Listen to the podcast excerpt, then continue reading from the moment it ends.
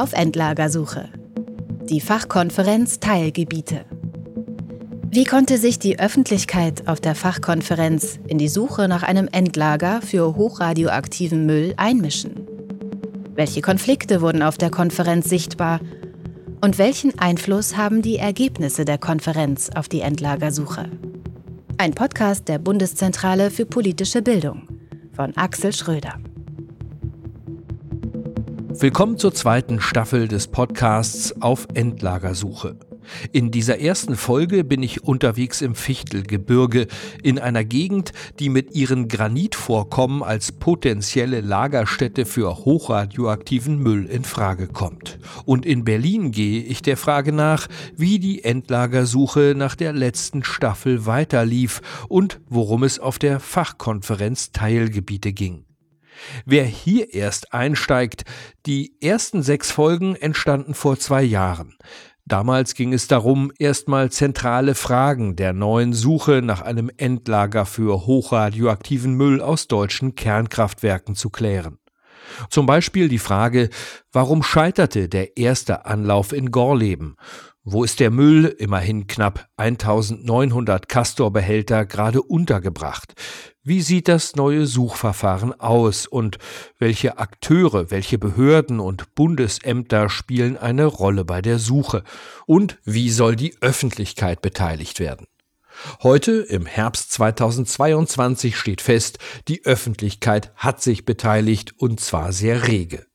Mein Name ist Axel Schröder, ich arbeite als freier Radiojournalist. Und als erstes geht es nach Bayern, in den Osten des Bundeslands. Die tschechische Grenze ist nicht weit weg.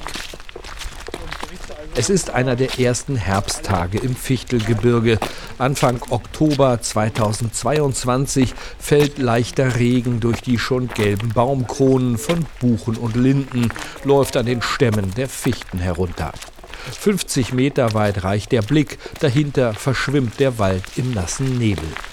Der ursprüngliche Bestand hier im Fichtelgebirge wären eigentlich Buchen, aber die hat man irgendwie in der Vergangenheit ähm, ziemlich abgeholzt. Es war ja ein Zentrum des europäischen Bergbaus hier im Fichtelgebirge. Und dann hat man für den ganzen Bergbau und die Verhüttung hat man schnell wachsendes Holz gebraucht und hat dann auf die Fichte zurückgegriffen. Deswegen haben wir halt hier viel Fichte eigentlich.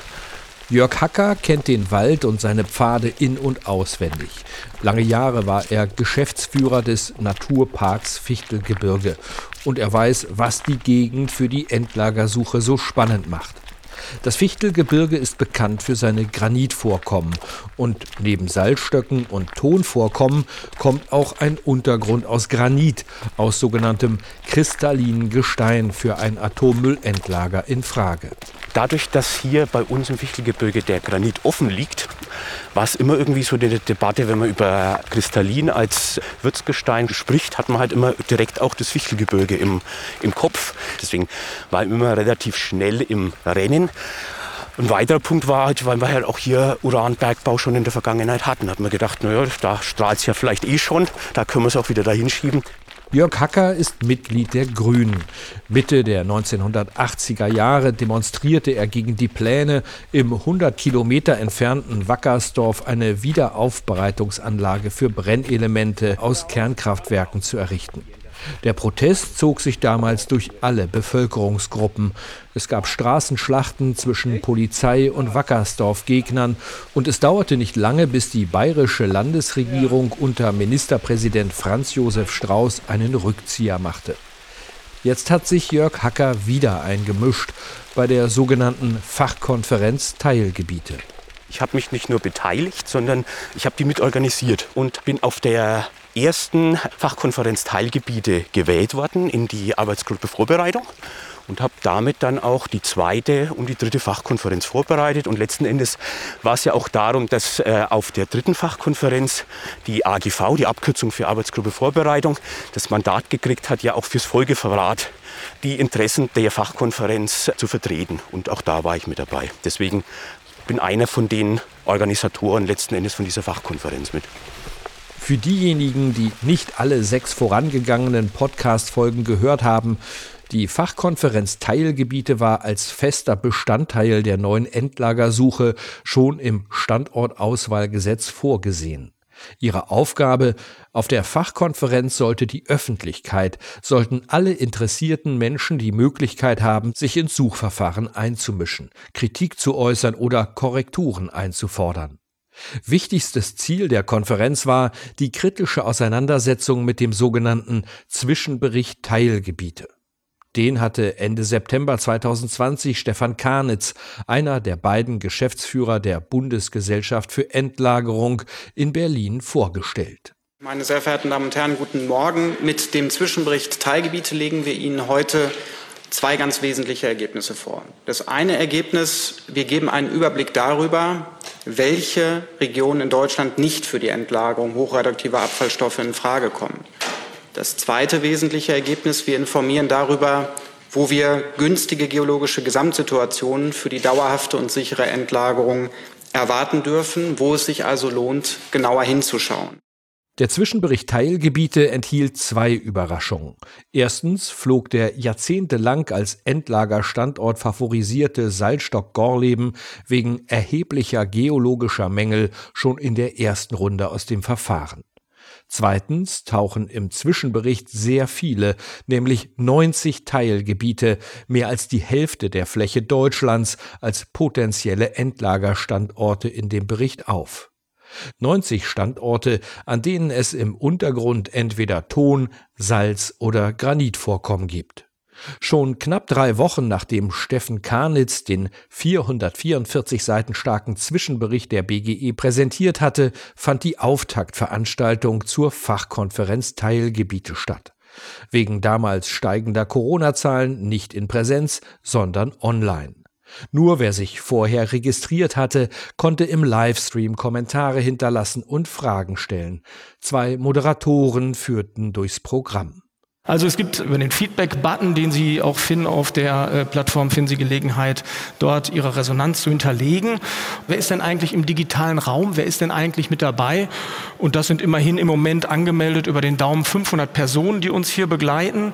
Und äh, bei YouTube sind es 81 Personen. Also insofern also rund über den Daumen gepeilt haben wir 600 Teilnehmende, haben wir 600 Gäste an Bord. Zwei Tage lang ging es vor allem um eins, um Information darüber, wie das Suchverfahren abläuft, welche Mitwirkung möglich ist, welche Rolle die einzelnen Institutionen dabei spielen.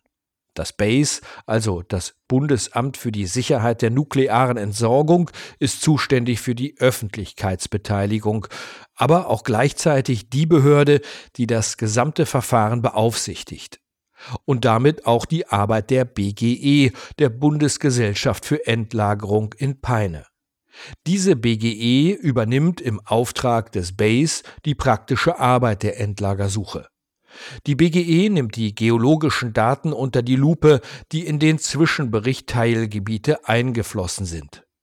Das NBG, das nationale Begleitgremium wiederum, behält die Arbeit des BASE und der BGE im Blick eine Art kritisches Korrektiv, eine Schnittstelle zwischen Zivilgesellschaft und den staatlichen Institutionen. Wer übrigens einen genauen Überblick darüber haben will, wie diese Akteure den Weg zu einem Endlager beeinflussen, der oder die kann das in Podcast Folge 4 nachhören. Aber zurück zur Fachkonferenz Teilgebiete.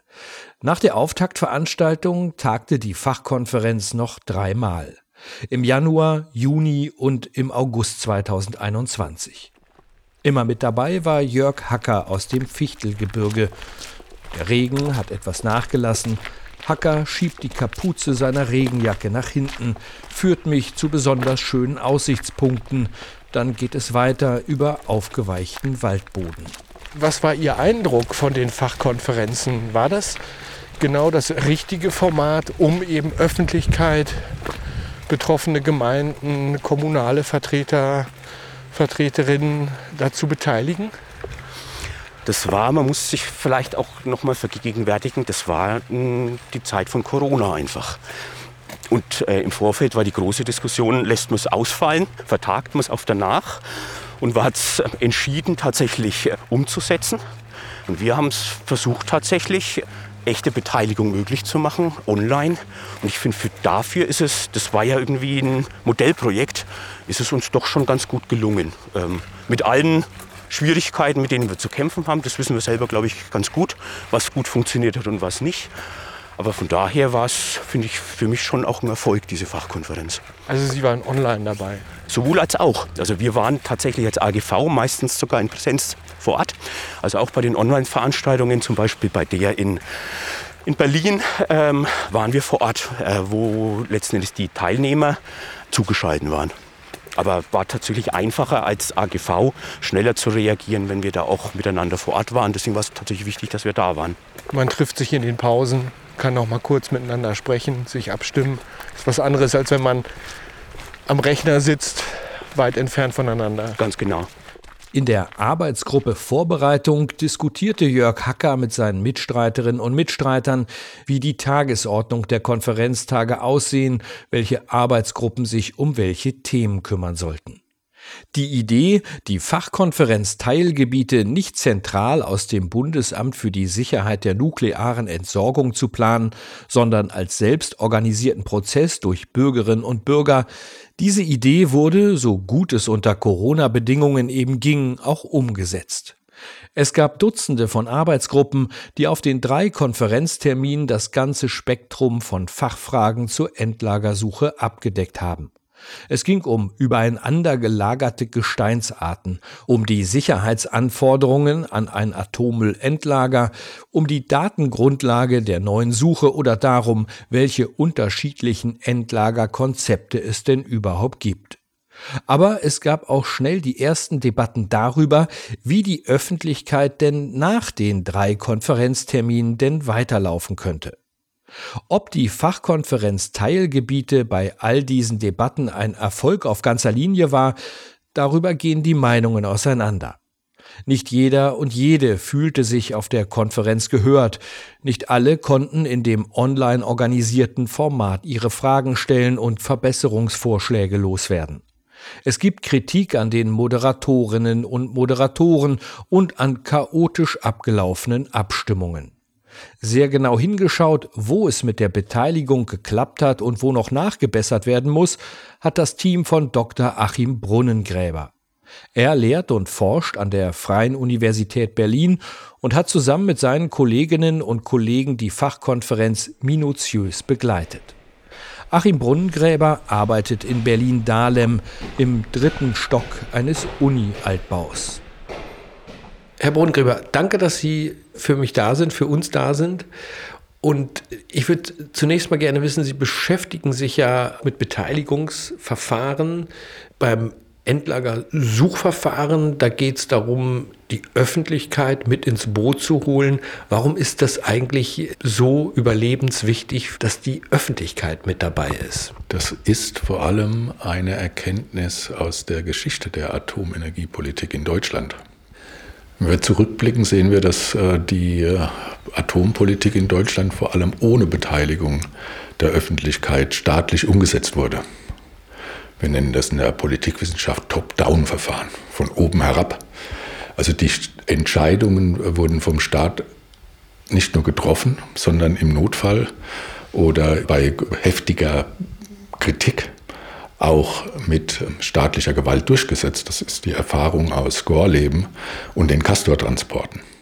Achim Brunngräber und sein Team haben alle Sitzungsprotokolle durchgesehen, haben alle Konflikte auf den Konferenzen untersucht und ausgewertet. Unter der Fragestellung, macht das neue Suchverfahren wirklich ernst mit einer echten Bürgerbeteiligung oder will der Staat auch dieses Mal, so wie in der Vergangenheit, den Suchprozess einfach durchdrücken? Im Rahmen der teilnehmenden Beobachtung haben wir geschaut nach der Kommunikation. Wie läuft die Kommunikation? Gibt es Hierarchien in der Kommunikation? Wir haben gefragt, an welcher Stelle entstehen Konflikte im Prozess? Ja, welche Themen sind das, aber auch welche Dynamiken. Und wir haben das sozusagen vor dem politikwissenschaftlichen Hintergrund gemacht, dass wir uns der Machtförmigkeit des Prozesses nähern wollten und dass wir schauen wollten, ob es diesen früheren Atomstaat der von oben alles durchsetzt, ob es den noch gibt oder ob da Veränderungen stattgefunden haben und haben dann sozusagen als Gegenbild zu diesem Atomstaat, das ist noch ein Bild von Robert Jung, dem Zukunftsforscher aus den 1970er Jahren, ob es dazu ein anderes Bild gibt. Und wir haben dann sozusagen als optimalen Staat, den weichen Endlagerstaat gezeichnet. Wir befinden uns irgendwo dazwischen, zwischen dem Atomstaat und dem weichen Endlagerstaat. Also wir sind noch nicht beim weichen Endlagerstaat angekommen, der bestmöglichste Beteiligung ermöglicht und der auch eine Mitgestaltung im Sinne von Ergebnissen ermöglicht. Da sind wir noch lange nicht angekommen, aber wir sehen durchaus Veränderungen und haben das auch festgestellt und konnten das auch empirisch zeigen. Sie haben gesagt, es wurde nach Konflikten geschaut.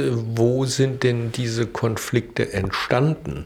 Einen zentralen Konflikt haben wir ausgemacht zwischen der quasi organisierenden Behörde, dem BASE, und der Zivilgesellschaft. Da ist eine Behörde, die bemüht sich um eine gute Öffentlichkeitsbeteiligung, aber gleichzeitig werden sehr viele Leitplanken schon vorgegeben oder gesetzt. Und die Zivilgesellschaft fordert aber mehr Freiräume zur Selbstorganisation. Das war eine der Bruchlinien, was man auch sehr schön dann quasi in diesem äh, Bild des, des Atomstaats und dem weichen Endlagerstaat verorten kann. Da gab es dann auch Bewegungen, das war ganz interessant, von der ersten bis zur äh, letzten Veranstaltung, durchaus Öffnungsprozesse auch. Letztendlich wurde aber dieser Konflikt nie komplett aufgelöst, dass wir hier eine kontrollierende Behörde haben, eine Behörde, die auch ihre eigenen Interessen Gesetz ja, geben, durchsetzen will und eine Zivilgesellschaft, die andere Ansprüche hat. Und ein, ein Knackpunkt äh, war quasi diese Frage der Selbstorganisation. Und dann gab es die Situation, dass aus dieser Selbstorganisation heraus ein Konzept der Öffentlichkeitsbeteiligung entstanden ist und das Base aber ein eigenes Konzept vorgelegt hat. Und das sowas führt zu Reibungspunkten und ich glaube, da ist äh, in Zukunft einfach auch Verbesserungsbedarf notwendig. Das war einer der zentralen Konflikte. Es gab viele so kleinere Konflikte, die äh, zum Beispiel sich um die Moderation drehte. Wir haben das auch beobachtet in unseren äh, Beobachtungsbögen ist immer wieder die Moderation genannt, äh, die da doch einseitig vorgeht oder die quasi eher den staatlichen Behörden freundlich gestimmt ist etc. Also das sind schon Beobachtungen, wo in Zukunft auch darauf geachtet werden muss, dass die Moderation neutral sein muss. Und es gibt noch einige Punkte, die auf der Fachkonferenz Teilgebiete nicht so gelaufen sind, wie man es sich erhofft hat. Oder, um im Rahmen von Achim Brunnengräbers Methodik zu bleiben, in denen das Ideal des weichen Endlagerstaats, eines Staats, der möglichst viele Bürgerinnen und Bürger in die Endlagersuche einbindet, erreicht wurde. Wir hatten das schon angesprochen, dieses Gebiet ist noch zu groß, was als Standort als möglicher ausgewiesen wurde. Das Interesse ist geringer geworden. Wir können feststellen, von Veranstaltung zu Veranstaltung ist das Interesse an der Öffentlichkeitsbeteiligung rückläufig gewesen. Ein Riesenaufwand wurde betrieben, auch für eine Online-Zuschaltung. Ja, also es war sehr gut organisiert. Die technischen Möglichkeiten wurden ausgeschöpft. Es wurde sehr viel Aufwand betrieben, damit sich wirklich jeder in Deutschland dazuschalten kann, der das will. Da muss man sagen, äh, Lob an auch Base, die das organisiert haben an der Stelle. Und ich finde, das ist so quasi auch ein Maßstab jetzt für die Zukunft. Hinter diesen Maßstab können wir eigentlich gar nicht mehr zurück, wenn es äh, um solche Veranstaltungen geht. Das ist sozusagen die positive Seite an dem Bild. Die negative Seite an dem Bild ist, äh, wir haben im Laufe der Zeit, während alles sozusagen technisch besser wurde, gemerkt, dass die Menschen sich aber zurückziehen aus dem Prozess oder sich auch weniger neue dazuschalten. Ja, der Einstieg für Neulinge ist sozusagen schwieriger auch im Laufe der Zeit geworden. Und das liegt vor allem daran, dass die Themen, die auf der Fachkonferenz in den Arbeitsgruppen diskutiert wurden, gerade für Laien immer komplexer wurden. Wer neu dazukam, konnte oft wenig anfangen mit den oft ziemlich komplizierten Fragen der Endlagerung mit den Anforderungen für Endlagerbehälter, mit Korrosionsprozessen, mit Gebirgsdruck in 500 Meter Tiefe oder dem Verhalten von Tongestein unter großer und dauerhafter Hitze durch abgebrannte Brennelemente. Trotz dieser kritischen Punkte, die viele Menschen, die dabei waren, teilen, war die Fachkonferenz Teilgebiete in anderen Punkten aber ein Meilenstein, ein großer Erfolg. Punkt 1. Noch nie gab es so viel Öffentlichkeitsbeteiligung bei der Endlagersuche. Das Verfahren läuft eben nicht hinter verschlossenen Türen von Ministerien unter Ausschluss der Öffentlichkeit, sondern ist offen und transparent. Alle Wortprotokolle und auch die Videos der Fachkonferenz sind online verfügbar. Punkt 2. Das Kernziel der Konferenz wurde erreicht. Alle interessierten Bürgerinnen und Bürger, alle Vertreterinnen und Vertreter von betroffenen Kommunen haben den Zwischenbericht Teilgebiete diskutieren können. Ihre Anregungen wurden zusammengefasst und der Bundesgesellschaft für Endlagerung der BGE überreicht. Und drittens haben die Mitglieder der Fachkonferenz durchgesetzt, dass die Öffentlichkeit auch nach den drei Konferenzterminen die Arbeit der BGE weiterhin kritisch begleiten kann. Zur Erinnerung, eigentlich sollte damit nach der Übergabe des Abschlussberichts an die BGE Schluss sein. Die BGE sollte die Anregungen des Berichts abarbeiten und dann aus den 90 Teilgebieten rund ein Dutzend Standortregionen auswählen, die in die engere Auswahl kommen. Aber schnell war klar, dass dieser Auswahlprozess viele Jahre dauern wird. Vielleicht vier Jahre, vielleicht aber auch sechs, sieben oder acht Jahre. Und in dieser langen Zeit hätte die Öffentlichkeit keine Mitsprachemöglichkeit bei der Endlagersuche mehr gehabt. Es hätte eine langjährige Beteiligungslücke gegeben. Die Idee, es anders zu machen, entstand auf der Fachkonferenz. Die Teilnehmerinnen und Teilnehmer forderten, nach der Fachkonferenz soll sich ein Forum Endlagersuche gründen. Ein Nachfolgeformat, das auch nach der Konferenz die Arbeit der BGE im Blick behält und so ein transparentes und nachvollziehbares Auswahlverfahren möglich macht. Das Forum Endlagersuche gegen die Vorstellungen des Bundesamts für die sichere nukleare Endlagerung durchzusetzen, das war ein harter Kampf. So jedenfalls sieht es Achim Brunnengräber. Im Base, dahin kommen wir gleich noch, sieht man das anders. In seinem Fazit zur Fachkonferenz Teilgebiete weist der Politikwissenschaftler Achim Brunnengräber noch auf einen letzten, aber doch ziemlich wichtigen Punkt hin. Sehr viele der zivilgesellschaftlich organisierten Akteure haben sich im Laufe der Fachkonferenzen Teilgebiete aus diesem Verfahren ausgeklingt.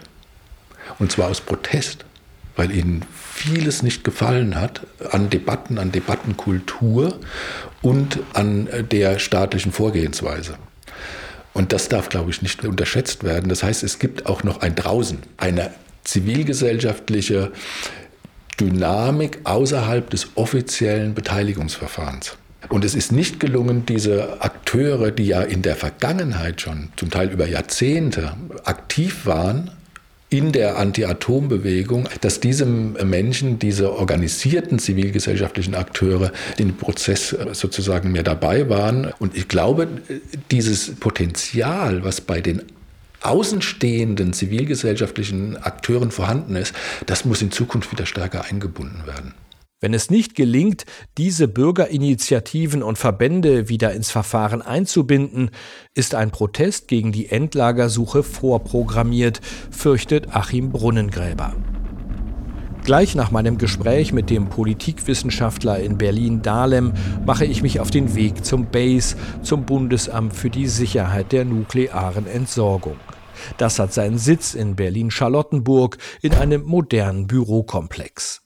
Ich treffe mich gleich mit Ina Steljes. Ina Steljes leitet die Abteilung Öffentlichkeitsbeteiligung und darum geht es ja bei der Endlagersuche, dass man eben die Öffentlichkeit möglichst früh ins Boot holt.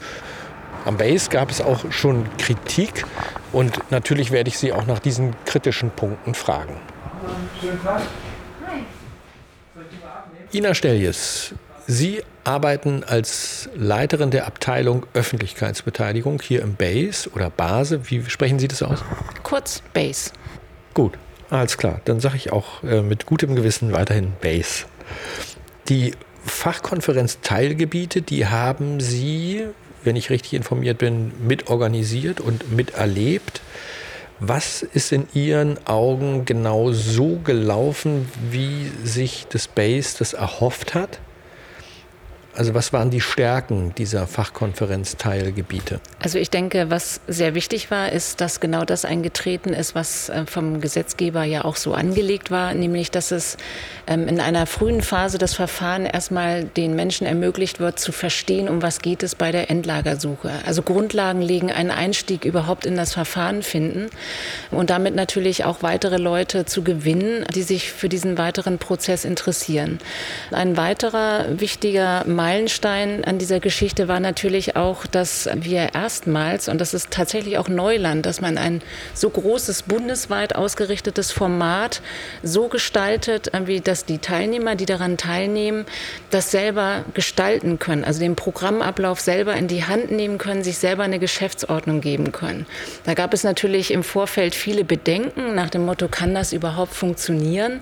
Ja, und es hat funktioniert, es hat sogar sehr gut funktioniert und es hat sich niedergeschlagen vorgeschlagen in einer Dokumentation, in einem Bericht, den die Teilnehmer dann am Ende an die Bundesgesellschaft für Endlagerung übergeben haben, wo ganz viele Fragen noch mal drinstehen, die sie an das Verfahren haben, aber auch sehr kritische Hinweise auf zum Beispiel Fehler, die sie entdeckt haben in den Berichten und die ja zum Teil jetzt auch schon von der BGE mit aufgenommen worden sind in die weiteren Arbeiten. Wahrscheinlich wurde auch gezählt? Wie viele Menschen haben sich da beteiligt an den drei Terminen, die es gab für diese Fachkonferenzteilgebiete? Also man kann da auch eine gute Entwicklung erkennen. Es ist natürlich klar, dass der erste Termin, da sind die meisten Leute hingegangen. Da hatten wir 1600 Anmeldungen. Wenn man jetzt wie die Beobachter, also Leute aus Ministerien waren natürlich auch mit drin oder Pressevertreter etc. Wenn man die abzählt, dann hat man ungefähr, reden wir bei dem ersten Termin von 1300 Anmeldungen, beim zweiten Termin von 1200 waren es dann immer noch und beim dritten Termin, da ging es ja dann aber auch mehr um die Ergebnissicherung. Da waren die meisten dann natürlich schon weg. Das ähm, Formale hat die dann nicht mehr so groß interessiert, kann man sagen. Und da reden wir dann von roundabout 750 Teilnehmenden. Natürlich kennt Ina Steljes auch die Kritik an der Fachkonferenz Teilgebiete, an diesem ersten großen Format der Öffentlichkeitsbeteiligung, für das sie selbst im Base verantwortlich war. Die Kritik, dass das Base eigentlich gar kein Folgeformat einrichten wollte, kein Gremium wollte, das auch nach der Fachkonferenz Teilgebiete den Auswahlprozess der Bundesgesellschaft für Endlagerung begleiten kann, diesen Vorwurf will Ina Stelljes nicht gelten lassen. Was gerne passiert in solchen Prozessen ist, gerade wie jetzt bei der Fachkonferenz, wie die tatsächlich in Eigenverantwortung der Teilnehmenden organisiert war, das hatte man so lieb gewonnen oder man hat sich damit so warm gelaufen, dass man genau dieses Format fortführen wollte. Und da haben wir gesagt, dafür gibt es keinen rechtlichen Rahmen, denn diese Form, diese strikte Form der Eigenverantwortung, das ist im Gesetz in den Beteiligungsformaten genau definiert und festgelegt für die Fachkonferenz Teilgebiete und später die Regionalkonferenzen, die noch stattfinden sollen. Achim Brunnengräber, der fasste das ganz kurz und knapp zusammen, der sagte, das war ein sehr harter Kampf. Und Jörg Hacker, der ja auch Teil des Prozesses war, den habe ich auch getroffen im Fichtelgebirge, der hat mir das auch nochmal bestätigt. Da musste richtig gekämpft werden, damit das Base am Ende sagt, okay, ihr bekommt dieses Zwischenformat. Also wir haben immer gesagt, auch schon während der Fachkonferenz, ja, es wird eine Beteiligung geben. Ähm, aber die Frage war, in welcher Form? Also wie ist die Organisationsform? Wie kann die Zusammenarbeit auch so funktionieren, dass sie für uns in dem rechtlichen Rahmen auch umsetzbar ist? Und das ist ein klassischer Aushandlungsprozess, in dem wir uns begeben haben. Ja, das ist anstrengend. Wie auch mein Kollege zu mir gesagt hat, irgendwie Beteiligungsarbeit ist Knochenarbeit. Das ist ein Aushandlungsprozess. Und ich war sehr glücklich, dass das tatsächlich funktioniert hat und man im November ein gemeinsames Konzept verabschieden konnte. Das Konzept ist sogar schon umgesetzt. Entstanden ist das Forum Endlagersuche, das mehrmals pro Jahr tagt und die Arbeiten der Bundesgesellschaft für Endlagerung kritisch begleitet. Wie das genau funktioniert, ist übrigens Thema in der nächsten Podcast-Folge. In dieser geht es noch darum, wie das Base die Öffentlichkeit noch stärker mit ins Boot holen kann. Wie können zum Beispiel die oft hochkomplexen Zusammenhänge der Endlagersuche so dargestellt werden, dass auch Laien sie begreifen und nicht abgeschreckt werden durch geologische, chemische oder physikalische Fachbegriffe, durch komplizierte Verfahren oder Vorträge. Also das machen wir sowieso laufend durch unsere eigene Öffentlichkeitsarbeit, dass wir versuchen, vor allem Orientierung für dieses Verfahren zu bieten. Das machen wir über unsere Broschüren und das machen wir über die Internetseite an dieser Stelle. Und was ich auch ein wichtiges Moment finde, wie wir sitzen ja mit dabei, wenn es um die Gestaltung der entsprechenden Forumstermine geht. Und natürlich haben wir auch einen Blick darauf, wie, wie kann man dieses Forum so gestalten, wie dass es auch, ich sage jetzt mal, Inseln der Verständlichkeit gibt. Also wir haben zum Beispiel beim Forum Endlagersuche im Mai haben wir versucht, ein bisschen abzuschichten. Also es gab ganz dezidiert irgendwie noch, irgendwie bevor, ich sage jetzt mal, der Hauptakt irgendwie mit den wissenschaftlichen Themen begonnen hat, haben wir auch immer, ich sage jetzt mal, Endlagersuche für Einsteiger noch mit geboten an dieser Stelle. Und das ist auch wichtig, dass das weiterhin so bleibt, irgendwie, dass es die Momente von Orientierung gibt, irgendwie, dass man diese Komplexität dort reduziert, aber auch genau irgendwie den Leuten einen Raum bietet, die sich wirklich ganz tief tief mit den Wissenschaftlern gemeinsam in die Materie einarbeiten wollen. Das BASE berät Kommunen, die Interesse an dem Suchverfahren haben, die vielleicht zu den 90 Teilgebieten gehören, die die Bundesgesellschaft für Endlagerung gerade genauer unter die Lupe nimmt. Auch auf den Marktplätzen der Republik sind Base-Mitarbeiterinnen und Mitarbeiter mit Infoständen unterwegs, beantworten Fragen von Bürgerinnen und Bürgern, die sich vielleicht nie zuvor damit beschäftigt haben, dass ihre Region eines Tages vielleicht für ein Atommüllendlager ausgesucht werden könnte. Aber die Entscheidung darüber wird vermutlich erst in 20 Jahren feststehen. Das Thema Endlagerung ist weit, weit weg und noch sehr abstrakt, kaum greifbar. So wie Sie es sich wünschen, das Thema am Laufen zu halten, das wird vermutlich nicht funktionieren, oder? Das wird nicht funktionieren, weil es keine Betroffenheit in diesem Land gibt. Ich glaube, dann werden wir vor einer ganz anderen Situation stehen. Und ähm, wichtig ist es auch zu gucken, dass es eine Gesamtanstrengung ist. Das kann keine Institution, kein Unternehmen, keine Behörde alleine managen oder hinbekommen, irgendwie, dass die Aufmerksamkeit schlagartig steigt, sondern da bedarf es wirklich irgendwie des Zusammenarbeitens aller, der Medien, der Politik und natürlich der beteiligten Akteure. Ina Steljes bleibt dicht dran an der Öffentlichkeitsbeteiligung bei der Endlagersuche. Mit ihrer Abteilung im Base und als Mitglied des Planungsteams, das die Sitzungen des Forums Endlagersuche vorbereitet. Darüber, was dieses Forum Endlagersuche für Mitwirkungsrechte hat und wie man sich dort einmischen kann, auch das ist eins der Themen in der nächsten Podcast-Folge. Das letzte Wort in dieser Folge soll Jörg Hacker aus dem Fichtelgebirge haben. Anderthalb Stunden war ich mit ihm auf laubübersäten Wegen im verregneten Wald unterwegs. Bei aller Kritik, die er an der Fachkonferenz Teilgebiete hat, im Gegensatz zum letzten Suchverfahren, ganz ohne Öffentlichkeitsbeteiligung, ohne jede Transparenz, war die Fachkonferenz ein voller Erfolg. Also in bestimmten Bereichen auf jeden Fall. Also die, die Fachkonferenz war eine Sternstunde der Beteiligung, indem sie irgendwie Wucht entwickelt hat und die Zivilgesellschaft sich auch in der Fachkonferenz konstituiert hat, über die einzelnen Gruppen hinaus, über Wissenschaftler, Verbände, äh, Kommunen hinweg und gemeinsam gefordert hat, dass diese Beteiligungslücke überbrückt wird. Und ich glaube, damit hat keiner gerechnet, dass die Zivilgesellschaft diese Wucht entwickelt. Und da haben einige mit Sicherheit auch gewissen Respekt davor, dass das wieder passiert. Auch wenn Jörg Hacker gerade eine Verschnaufpause einlegt, wird er auch die nächsten Schritte bei der Endlagersuche im Blick behalten.